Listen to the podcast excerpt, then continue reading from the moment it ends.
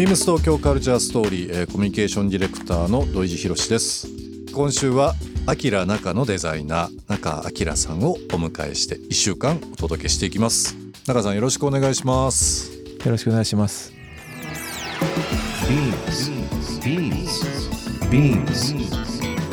Beams Tokyo Culture Story. Beams Tokyo Culture Story. This program is brought to you by Beams. Beams. ありとあらゆるものをミックスして自分たちらしく楽しむ。それぞれの時代を生きる若者たちが形作る東京のカルチャー。Beams 東京カルチャーストーリー。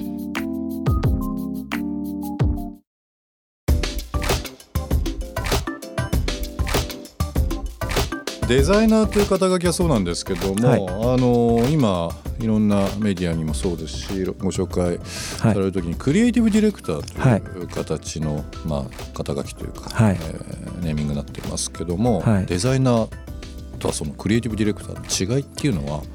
どういうなんか意味あるそうですね。僕僕クリエイティブディレクターってこう言うようになったのは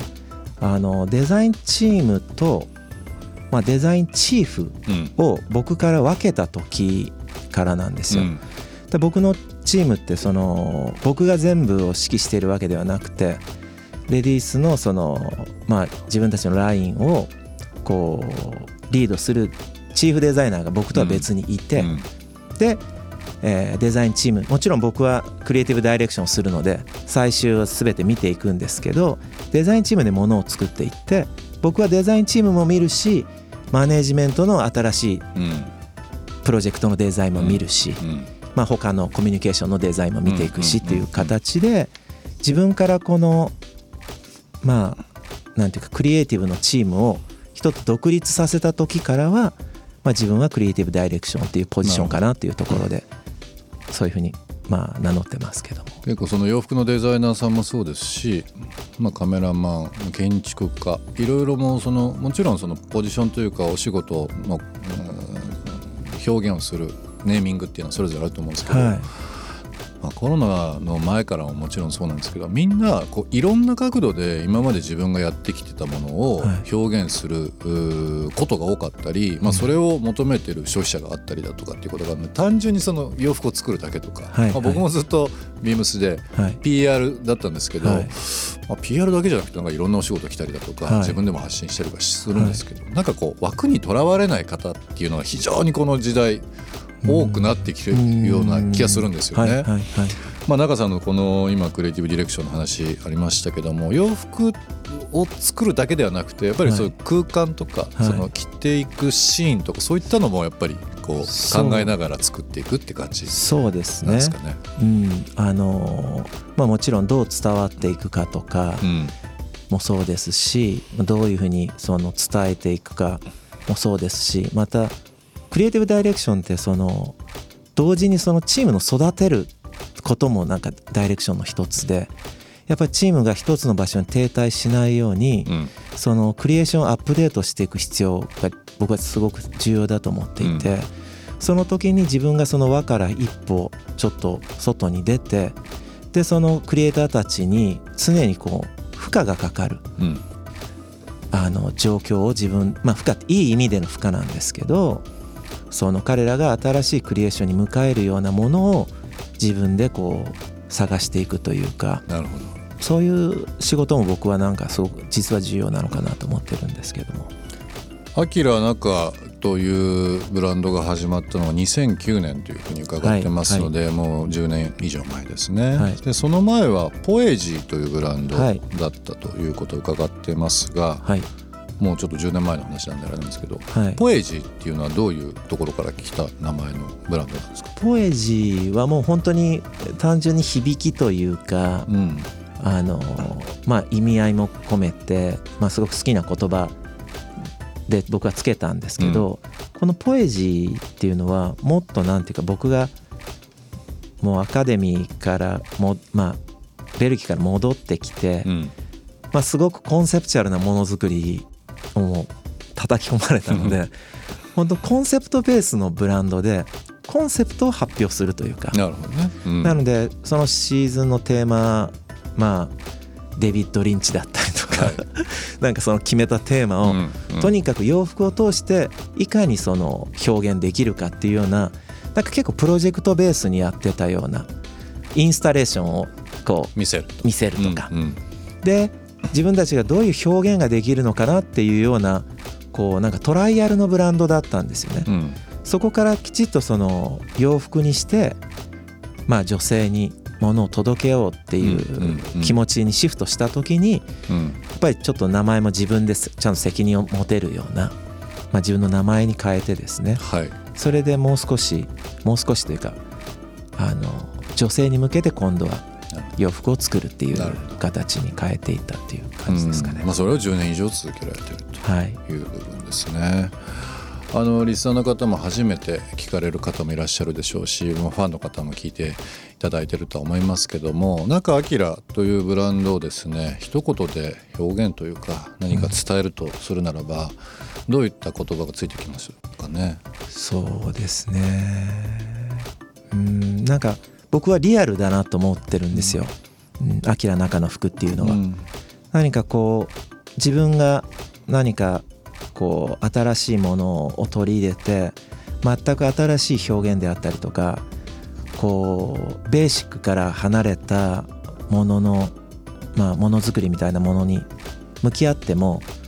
どこかそのどの国かはわからないんですけど、うん。どの国かの誰かにはそれが必ずリアルであるようにうん。こうオブジェクト的なものでそのものを作らないようにはしてますね。なるほどね。はい、実際僕の周りの、まあ、友達とか友人知人もそうですし特にビームスのインターナショナルギャラリービームススタッフみんな口揃えて言うのがあの、まあ、今回ちょっとラジオ出ていただくっていうこともあったんで、はい。い、ろんなスタッフに話したんですよ。アキラ中のブランドってどういうとこが好きって言ったらみんな割と同じようなことを言っていて来たらわかるんですよ。そう。なんかなんかその言葉って、まあ、僕も洋服好きなんで、あのーなんとなく好きって一番の褒め言葉かなと思っていて、いやそのアイテムがいいとかデザイナーさんの人柄とか今シーズンのこのテーマが大好きっていう人はもちろんいろんな人はいると思うんですけどなんかその言葉についてくるいやなんとなくよいいんです。来たらわかるんですっていうのはあなんかすごく興味を持ったあ言葉の一つでしたけどね。ー嬉しいですうね。はい。んなんか定番っていつの間にか自分の中にこう取り込んではいるんですけど多分最初着る違和感とか挑戦と絶対あると思うんですよ、ねはいはい。やっぱりこうファンが非常に長く着てるっていう部分にはその何とも言えないその良さというかね。言葉でなかなか伝えにくいところのその質感とか雰囲気とかっていうのがやっぱりあるのかなっていうふうにそうですね。思っていますけどね。着てもらってなんとなくいいって僕まあそうだったらいいなと思うのは多分カットじゃないかなと思うんですよね。うん、でカッティングのカット。そうですね。なんかパターンですよね、うん、型紙というか、うん。なんかうちはあのー本当にその東京に出る時にうん。自分がすごくリスペクトするそのパターナーの人にたちに声をかけて今まああのアトリエの中にもすごく腕の利くパターナーがいますし、まあ、契約してる人でももう本当にいろんなところで講演しているようなうん。結構もう巨匠、まあ、日本ですごく巨匠と言われてるような人たちが、まあ、今協力してうちのパターンを弾いてくださっていて、だから僕も本当に毎回こうとあるチェックって言って最初にですねあの僕のデザイン僕たちのデザイン画を見て最初の型を作ってくるんですけどその時から何て言うんですかね自分たちがこう驚かされるというか、やっぱりこう服が少しずつ分かってくるとその彼らの持ってくるこのラインだったりとかっていうにはのはですねすごいまあ感銘を受けていて、でまた女性が多いんですよ。うんうん。なのでやっぱりこう男性では見えないこう腰をもう少し高く見せたいとか、こう歩いた時にスカートのこう毛回しのこう動きによってうん。うん。こうよりエレガンスがこう際立つように分量調整してあったりとか、やっぱそういうのはやっぱりこう女性のクリエイターたちと一緒にものづくりをしているなんかまあ利点というか強みというかはいビームス東京カルチャーストーリー。ゲストにもプレゼントしました番組ステッカーをリスナー1名様にもプレゼント。ツイッターでインター FM897 のアカウントをフォロー。プレゼントツイートをリツイートするだけでご応募できます。また番組への感想は「ハッシュタグビームス897」「ハッシュタグビームス東京カルチャーストーリー」をつけてつぶやいてください。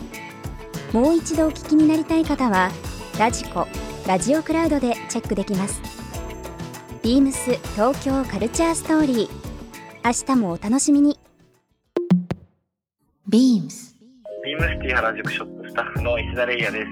ビームス T原宿はアートやカルチャーを商品に落とし込み魅力を発信しています。数多くのエキシビションを開催し、アーティスト本人がお客様と触れ合う機会を持てる点も他店とは違う面白さだと思います。僕は販売員としてお客様にこの魅力や面白さを届けたくて日々接客を行っています。イベント情報などお気軽にお問い合わせください。Beams